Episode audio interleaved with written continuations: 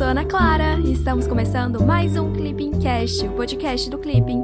Meu papel aqui é trazer uma atualização rápida do que aconteceu na última semana e pode cair na prova do CSD, o concurso de admissão à carreira de diplomata. Agora me conta, você é CACDista? Estuda para o CACD ou pretende começar a estudar? Corre lá para o Clipping, acesse clippingcacd.com.br para ter acesso à plataforma mais completa de estudos para quem quer ser diplomata e começar a estudar para o concurso com autonomia e gastando muito pouco. Romeu, conta pra gente o que aconteceu nessa semana. Ei Ana, olá pessoal, tudo bem? Meu nome é Romeu e eu tô aqui para ajudar a Ana neste Clipping Cast. Vamos lá então. No episódio da semana, a gente vai falar de uma série de atualizações no hemisfério americano. Além das eleições na Bolívia, a gente também teve a 50 sessão ordinária da Assembleia da OEA. Também um importante protocolo foi assinado entre Brasil e Estados Unidos. Enquanto isso, na Europa, a gente teve a reforma da política agrícola comum, a PAC, e os europeus buscaram reforçar bastante o tema da sustentabilidade. Teve mais um punhado de coisa, mas vamos com calma. Juntos a gente vai conseguir cobrir isso tudo. Vamos cobrir sim, Romeu, é isso aí. Agora é hora do resumão dos dias 19 a 23 de outubro de 2020.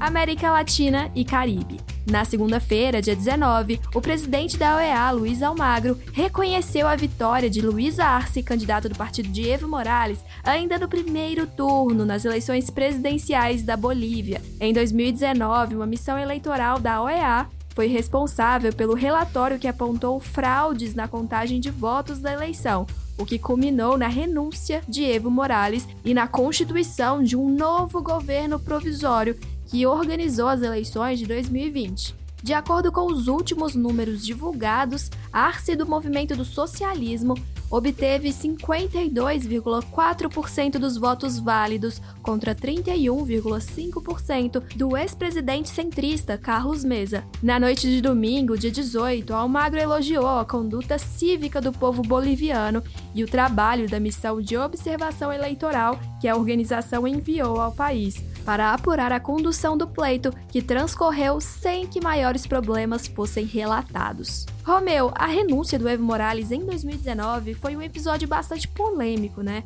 Há quem diga que houve golpe, quem discorda. Afinal, houve golpe na Bolívia ou não? Ana, pois então, para fins de CACD mesmo, a opinião do Romeu, a sua opinião, ou a opinião de quem esteja escutando a gente agora, pouco importa sobre esse tema, se houve golpe ou não. O que importa para o CSD especificamente é ter em mente que o governo brasileiro rejeita inteiramente a tese de que tenha ocorrido um golpe na Bolívia em outubro de 2019.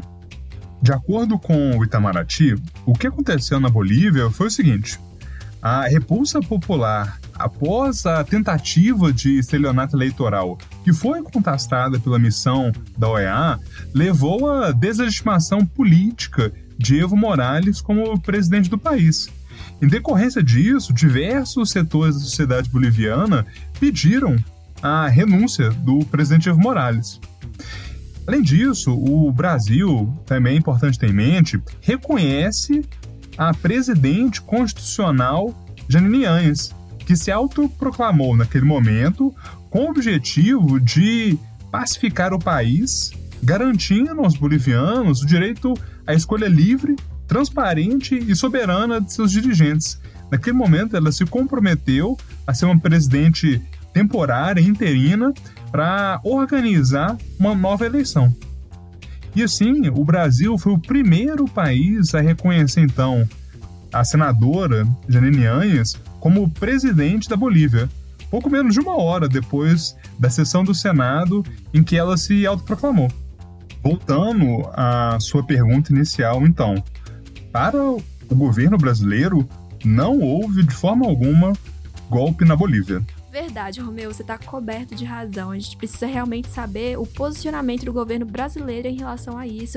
E, ok, agora a gente já sabe que ele rejeita inteiramente a tese de que tenha ocorrido um golpe na Bolívia. Muito obrigada. Legal, então vamos continuar conversando sobre América Latina e Caribe.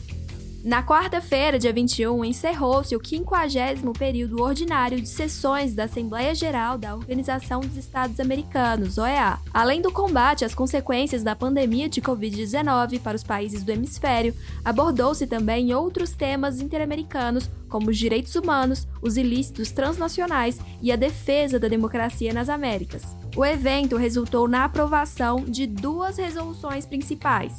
A primeira, sobre a necessidade do restabelecimento das instituições democráticas e do respeito dos direitos humanos na Nicarágua, e a segunda, condenando a falta de condições mínimas para realizar as chamadas eleições na Venezuela, anunciadas para 6 de dezembro. Estados Unidos. Na segunda-feira, dia 19, Brasil e Estados Unidos assinaram o protocolo ao Acordo de Comércio e Cooperação Econômica Bilateral o Acordo de Comércio e Cooperação Econômica, ATEC, é um mecanismo bilateral criado em 2011, mas ativado apenas em março de 2019, quando os presidentes Trump e Bolsonaro lançaram a Parceria para a Prosperidade durante a visita do presidente Jair Bolsonaro a Washington. O texto do protocolo contém três anexos que versam respectivamente sobre o primeiro, a facilitação de comércio e cooperação aduaneira, o segundo, as boas práticas regulatórias e terceiro, a anticorrupção.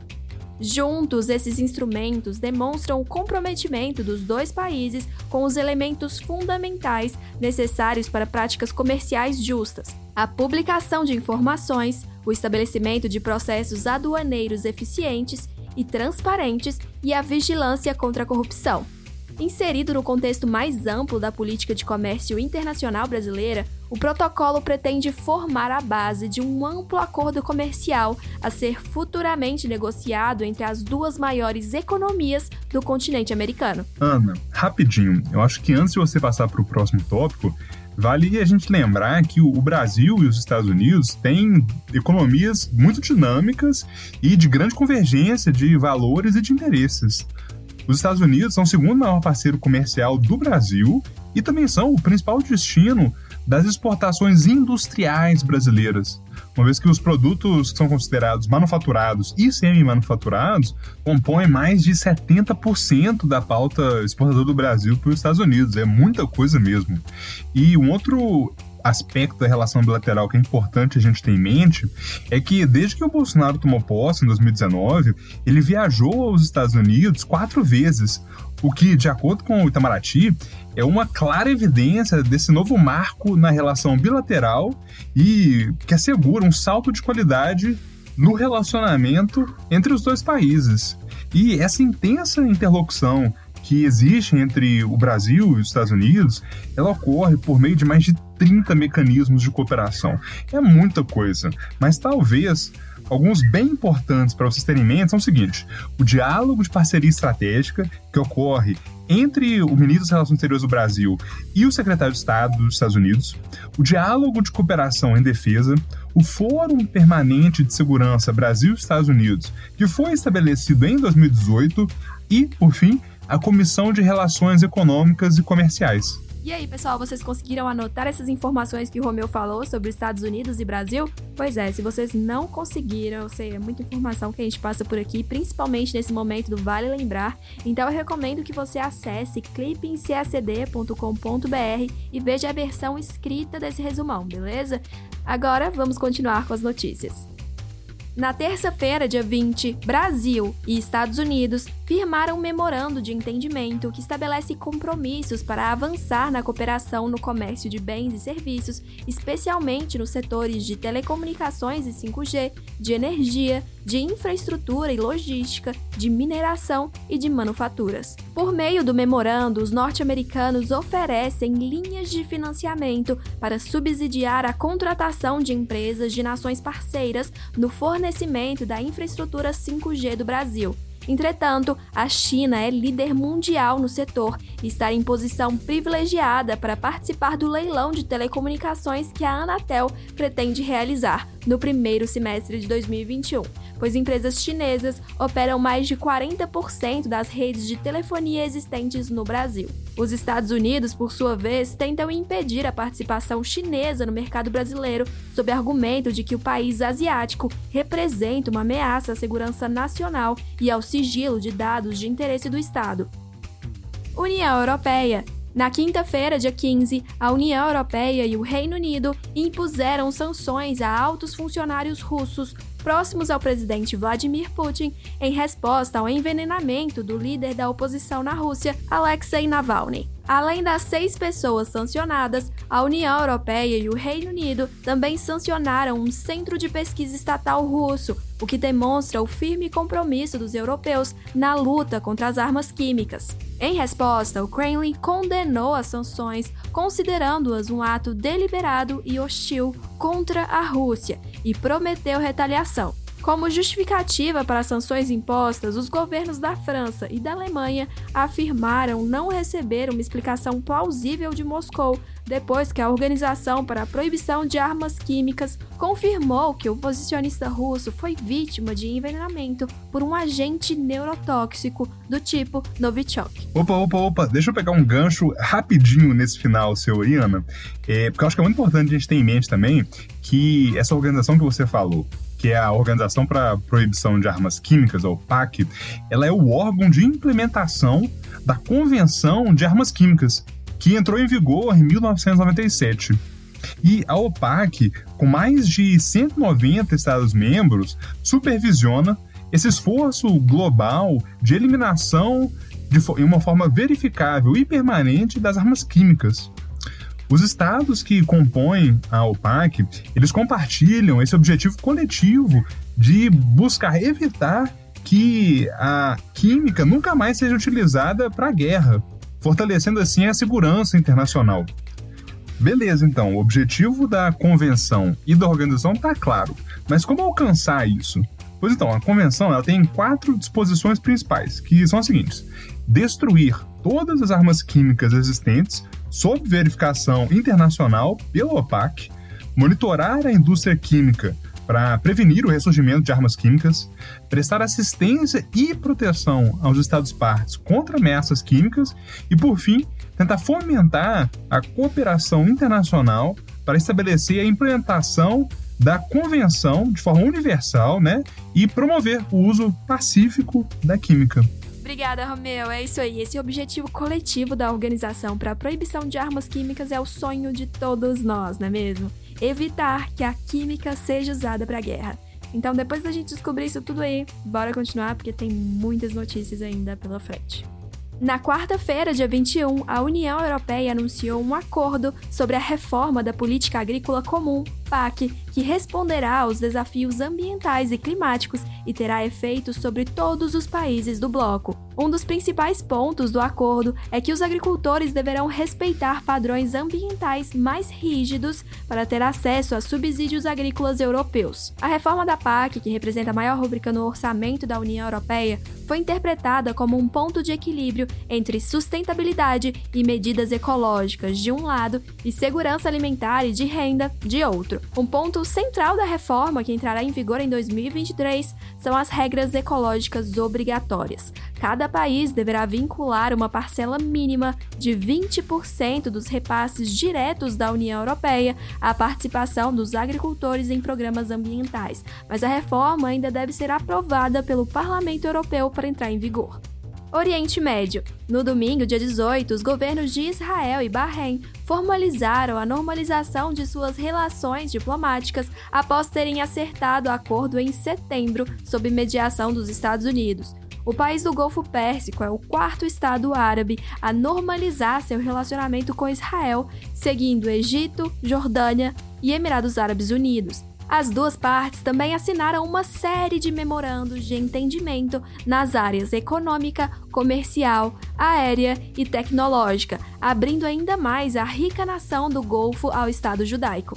O acordo faz parte da estratégia norte-americana de aproximar aliados árabes ao histórico aliado judaico na região. Além disso, os acordos fazem parte do objetivo fundamental da estratégia regional dos Estados Unidos para conter as aspirações do Irã, considerado uma ameaça para a paz na região. Na segunda-feira, dia 19, teve início o Fórum Econômico Brasil e Países Árabes, no qual o presidente Jair Bolsonaro afirmou que o Brasil pretende continuar a estreitar os laços históricos culturais e de amizade que une os brasileiros e os povos árabes. O presidente também ressaltou que o Brasil quer aproveitar o grande potencial que ainda há para ser explorado nos mais diversos setores para abrir novas frentes de diálogo, de cooperação e de trabalho. Além disso, Bolsonaro destacou a corrente de comércio entre Brasil e os países da Liga Árabe em 2020 que se manteve próxima aos números de 2019, mesmo com a crise gerada pela Covid-19. De acordo com o presidente, os países árabes podem contar com o Brasil como parceiro estratégico na garantia de sua segurança alimentar. No ano passado, o Bolsonaro chegou a visitar alguns países árabes, não foi, Romeu? Lembro que a gente repercutiu isso, que foram assinados um tanto de acordos. Você tá certíssima, Ana. Teve essa viagem mesmo. Que, se eu não me engano, aconteceu em outubro de 2019. O mês eu não lembro certinho, não. Mas os países eu lembro de cabeça, que foram os Emirados Árabes Unidos, o Catar e a Arábia Saudita. E no, no primeiro país que foi visitado, os Emirados Árabes Unidos, o Brasil assinou oito acordos com o objetivo de promover iniciativas conjuntas e também de incentivar investimentos em áreas diversas, como aduaneira, proteção mútua de informações, segurança, inteligência artificial, defesa, meio ambiente e mais um tanto. Em Doha, no Catar, Bolsonaro também assinou outros acordos com o objetivo de promover iniciativas conjuntas em áreas de serviços aéreos, facilidade de vistos, cooperação na área da saúde e também de promoção de grandes eventos, porque a próxima Copa do Mundo de futebol é no Catar e o Brasil tem uma experiência nessa área aí com grandes eventos. Na Arábia Saudita, que foi o último destino da viagem, Bolsonaro e o Mohammed bin Salman discutiram a perspectiva para o fortalecimento da parceria estratégica para investimentos entre os dois países. É um pouco engraçado, né? Porque a gente falou de parceria estratégica entre o Brasil e outras nações, mas no caso da Arábia Saudita, essa parceria tem um escopo bem delimitado, né? Que é no âmbito de investimentos apenas. E naquele momento, os dois líderes prestaram seu apoio ao Fundo de Investimento Público Saudita em explorar potenciais oportunidades de investimentos em até 10 bilhões de dólares no Brasil. Nossa, realmente foi um encontro muito próspero. Obrigada, Romeu, por relembrar tudo isso pra gente. Agora vamos para outro tópico importante deste podcast: Irã e questão nuclear. No domingo, dia 18, o governo do Irã afirmou que o embargo de armas mantido pela ONU contra o país expirou, o que libera o país para negociar compra e venda de equipamentos militares pesados, como tanques e aeronaves. O embargo havia sido imposto pelo Conselho de Segurança da ONU lá em 2007. No entanto, com a assinatura do acordo nuclear JCPOA em 2015, o Irã e o P5+1 comprometeram-se com o fim do embargo em 2020, como compensação ao cumprimento das metas estabelecidas para o Irã. Em agosto, o Conselho de Segurança das Nações Unidas recusou um pedido norte-americano para prorrogar o embargo de armas ao Irã por tempo indeterminado, pois os Estados Unidos, ao saírem do acordo nuclear de 2015, perderam o direito de usar esse mecanismo.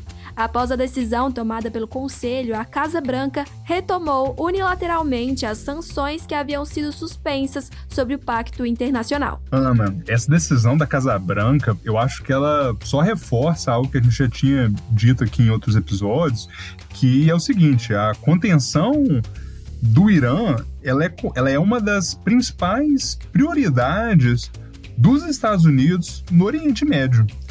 Isso fica muito evidente quando a gente vê a evolução dos acontecimentos dos últimos anos.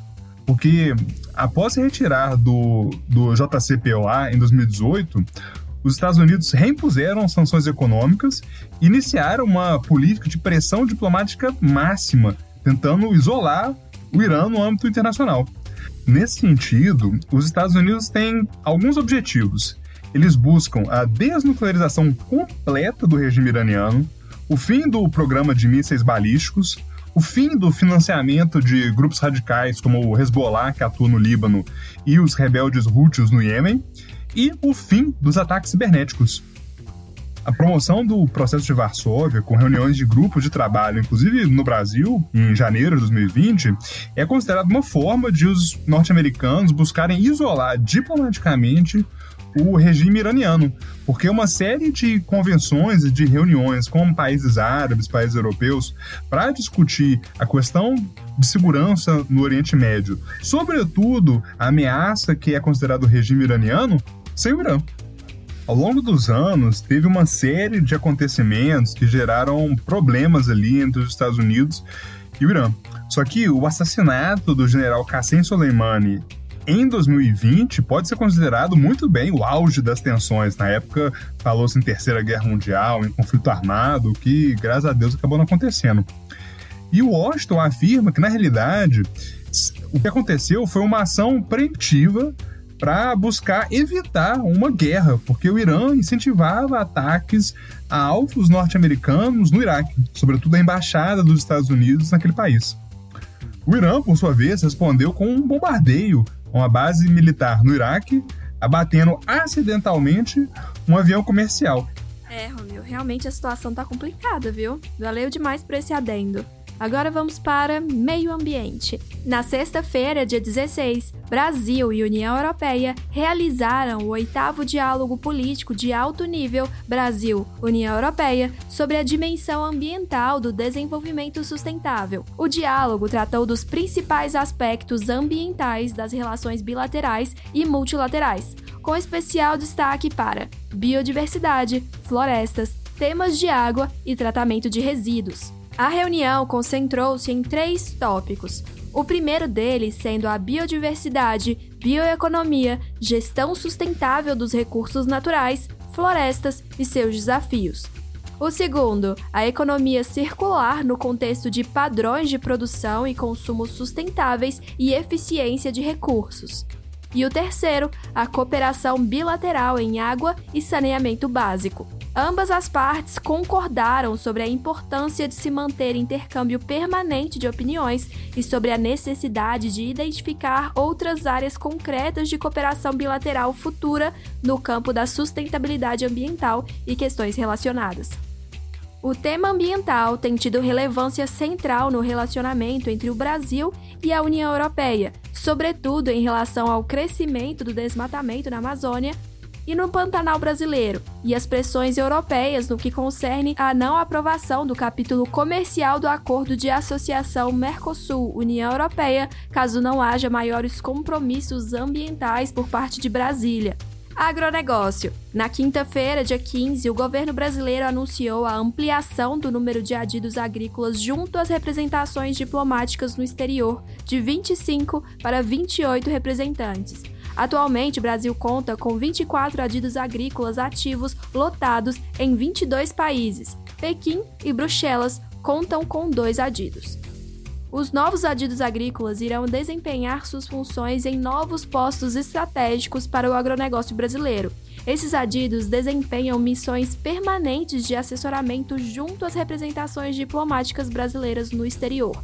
Tem o papel de identificar oportunidades, desafios e possibilidades de comércio, investimentos e cooperação para o agronegócio brasileiro. Essa maior integração entre o Ministério das Relações Exteriores e o Ministério da Agricultura, Pecuária e Abastecimento, por meio do incremento dos adidos agrícolas, é um esforço conjunto para ampliar a inserção da agricultura brasileira em mercados com grande potencial de consumo.